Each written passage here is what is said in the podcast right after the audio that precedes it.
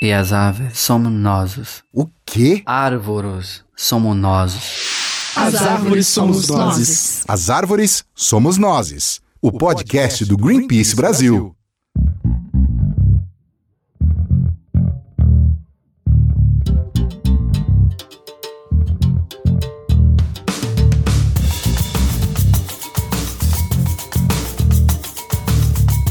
Todos e todas, você está ouvindo As Árvores Somos Nós, o podcast do Greenpeace Brasil.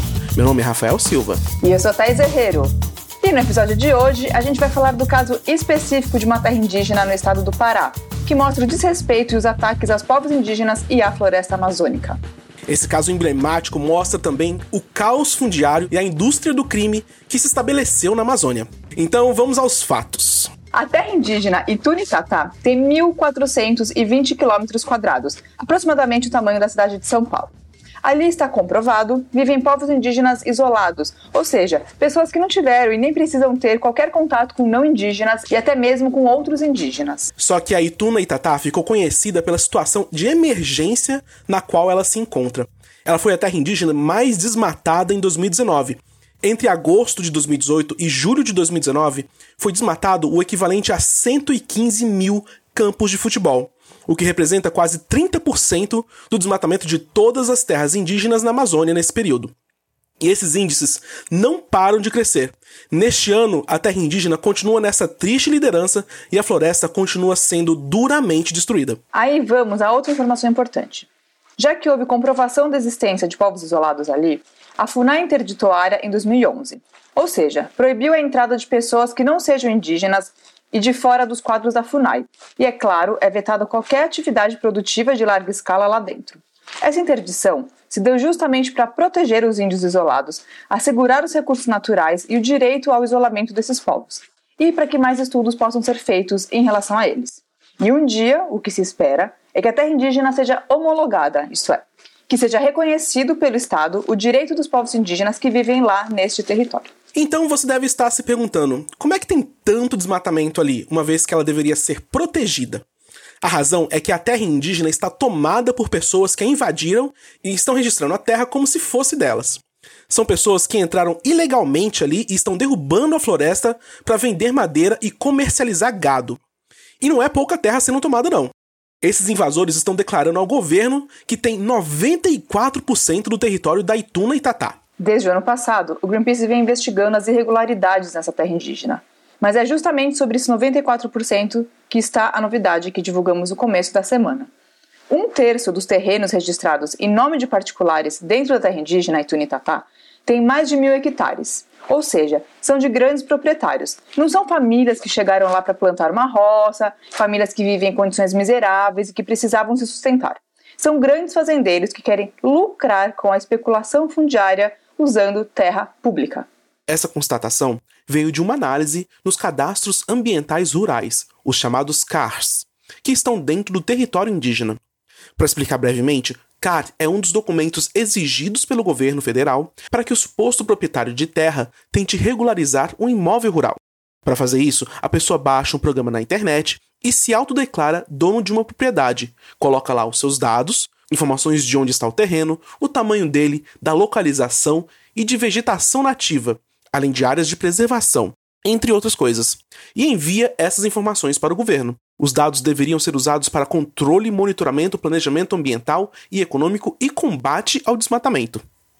É, só que então tem gente querendo ganhar o título de posse de uma terra que é território indígena e onde ninguém que não seja índio deveria estar vivendo ou produzindo. Exatamente. E não é só posse de terras que é ilegal ali dentro. Essas fazendas possuem atividades produtivas ilegais. Em um sobrevoo que nossa equipe fez na terra indígena, deu para ver enormes clareiras abertas, passos com cercas e instalações como currais, um completo absurdo.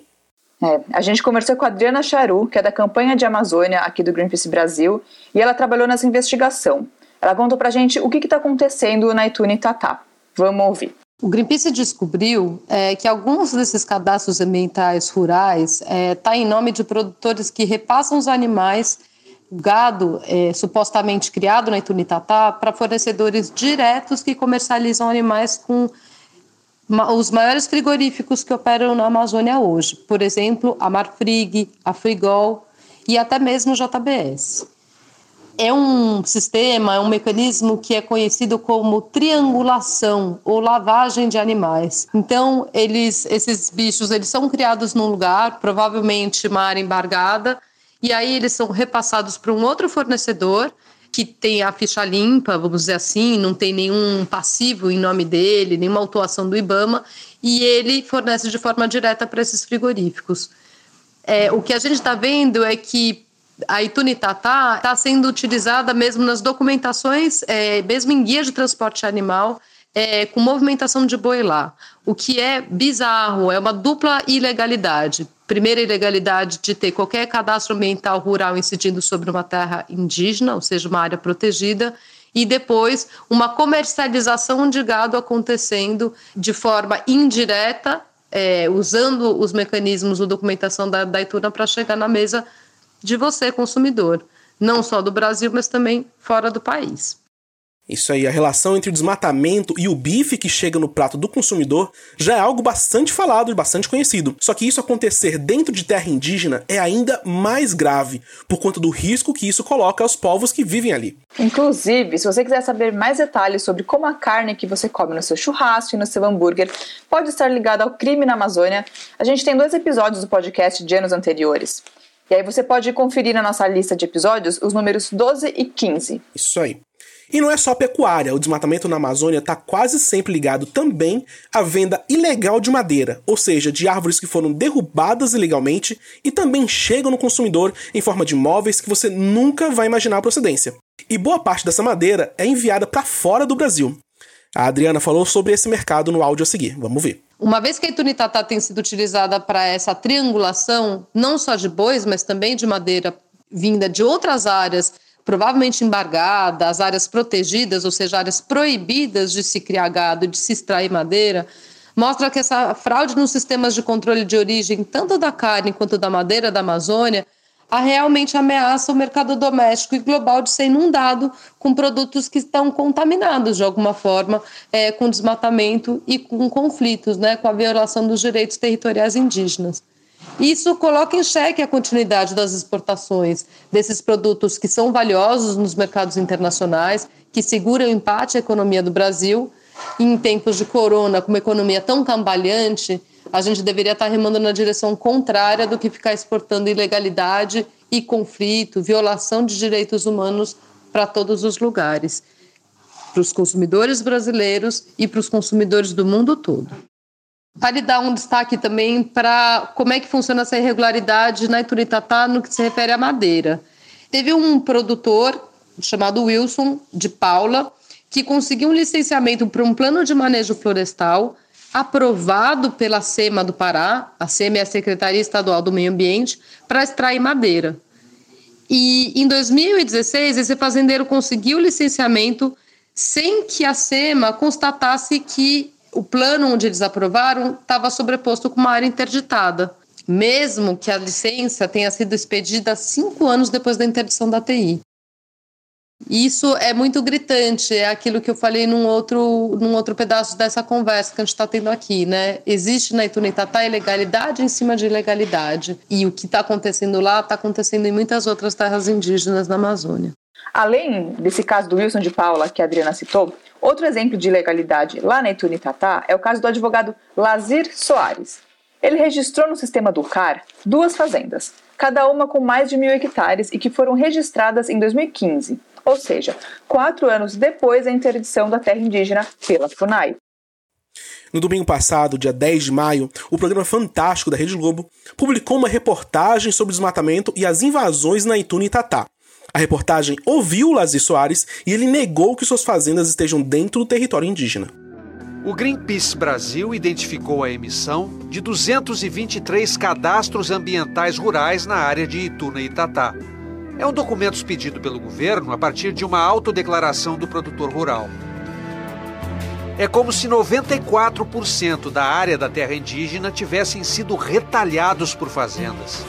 Segundo o Greenpeace, esse fazendeiro, Lazir Soares de Castro, tem duas grandes fazendas na área, com mais de 1.500 hectares cada uma, e comercializa gado ilegalmente. Ao Fantástico, ele disse desconhecer que se trata de uma terra indígena. Eu comprei essa fazenda de terceiro, já estava feita, certo? Uma fazenda antiga e que em torno dela está cheio de outras fazendas, certo? Lá eu não estou encostado em nada indígena, nem ouvi dizer que tem índio lá perto. Para o Ministério Público, nem Lazir, nem nenhum outro fazendeiro poderiam estar ali. Mas a investigação da equipe do Greenpeace mostrou que as fazendas estão sim dentro dos limites da Ituna e Tatá. A gente vai deixar o link para você ver os mapas no nosso site, no blog onde divulgamos o episódio desse podcast.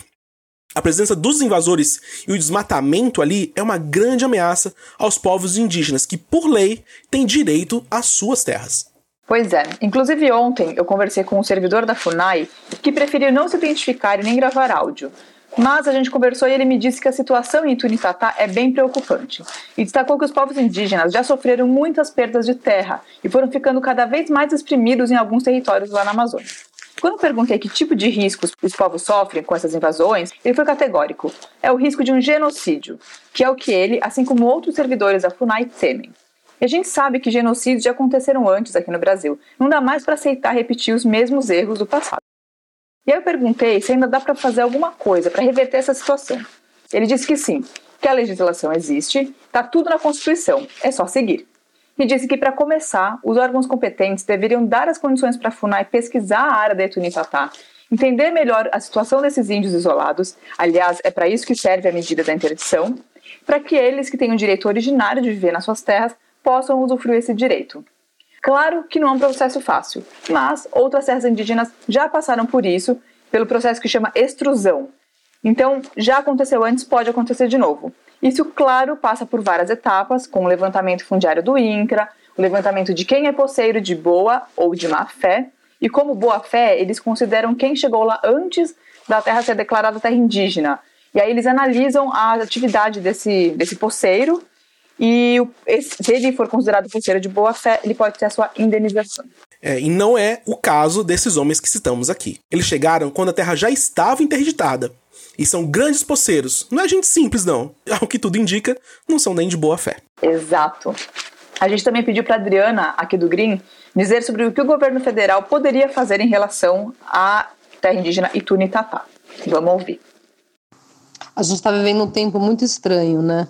Afinal, aqueles que deveriam promover e proteger os indígenas estão atuando exatamente na contramão dos interesses deles. Tem dois exemplos muito claros disso, né? Tanto a instrução normativa número 9, publicada pela FUNAI, e também a MP 910, mais conhecida como MP da grilagem, que está para ser votada a qualquer momento. A gente espera que não seja, né?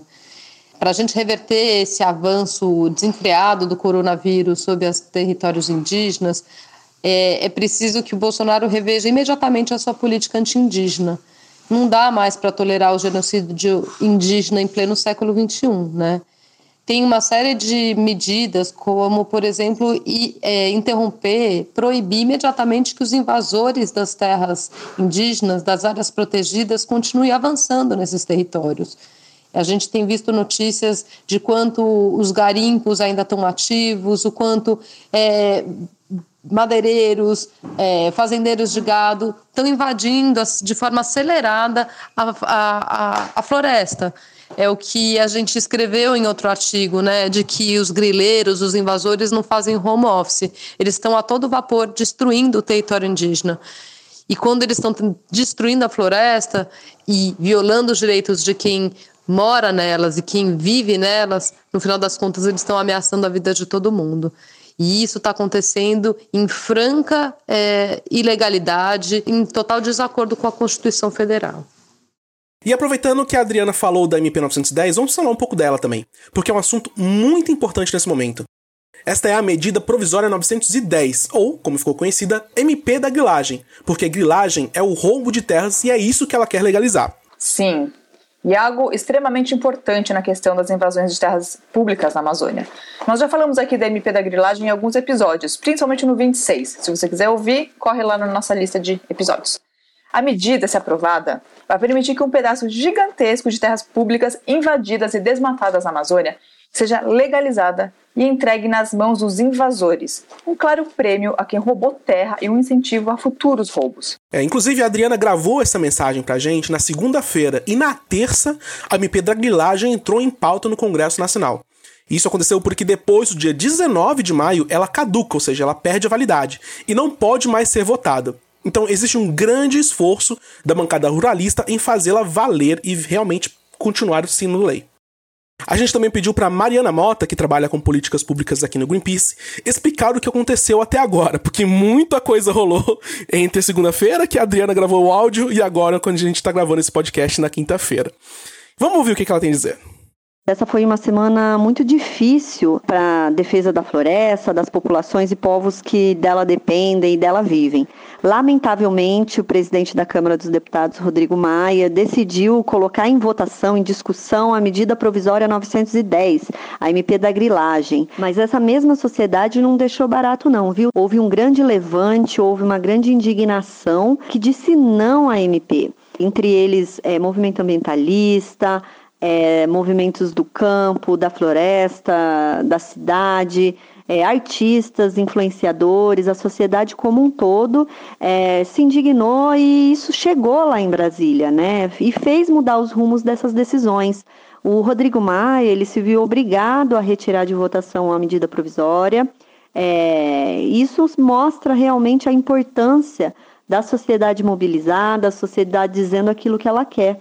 Né? Isso serve como um exemplo para dizer que é, nós precisamos seguir mobilizados naquilo que a gente acredita para o país. Infelizmente, é, existem alguns deputados que não se sentiram vencidos, não, e é, vendo a MP 910 perder a validade aí no próximo dia 19, eles querem agora que o Rodrigo Maia coloque um projeto de lei em votação com conteúdo igual ou pior da MP 910. E os deputados que são a favor da grilagem, eles estão pressionando o Rodrigo Maia que ele coloque esse projeto em votação já nos próximos dias, em regime de urgência. Veja só, diferente da medida provisória, os projetos de lei não têm um, um prazo final, um limite para ser votado. Então, o projeto ele vai ficar tramitando, ele vai ficar sendo discutido pela casa por tempo indeterminado. Então é muito importante que a sociedade como um todo, a sociedade civil, se mantenha atenta, se mantenha mobilizada para dizer não à possibilidade de votação de uma matéria como essa sem debate, sem discussão, sem participação da sociedade, é, inclusive num momento como a pandemia, né? Isso se torna ainda mais inadmissível. Bom, como a Mariana falou, a gente vai ficar atento aí nas próximas semanas para as movimentações dos parlamentares que querem trazer de volta essa ameaça da medida provisória 910 de outra forma. Então fiquem ligados nos nossos canais, as redes sociais onde avisaremos sobre possíveis novidades. Isso. E por hoje é só. A gente fica por aqui, mas continuamos sempre vigilantes aos crimes que acontecem na Amazônia e denunciando o que for preciso. Um obrigada a todo mundo que ouviu a gente até aqui. Obrigada, Adriana Charu e a Mariana Mota pela participação. Obrigada também à nossa produtora, Camila Doreto. Isso, muito obrigado a todos. Como sempre, para quem quiser saber mais, os links para os assuntos que falamos nesse episódio, incluindo os mapas mostrando que 94% da terra Itunitatá está ocupada, estão lá no nosso site. Vão estar no greenpeace.org.br/podcast. Você também pode mandar uma mensagem para a gente ler aqui no próximo episódio, enviando para social.br@greenpeace.org ou deixando um comentário no nosso blog. Até então daqui 15 dias, pessoal. É isso aí, gente. Até o próximo episódio. Tchau, tchau. Tchau.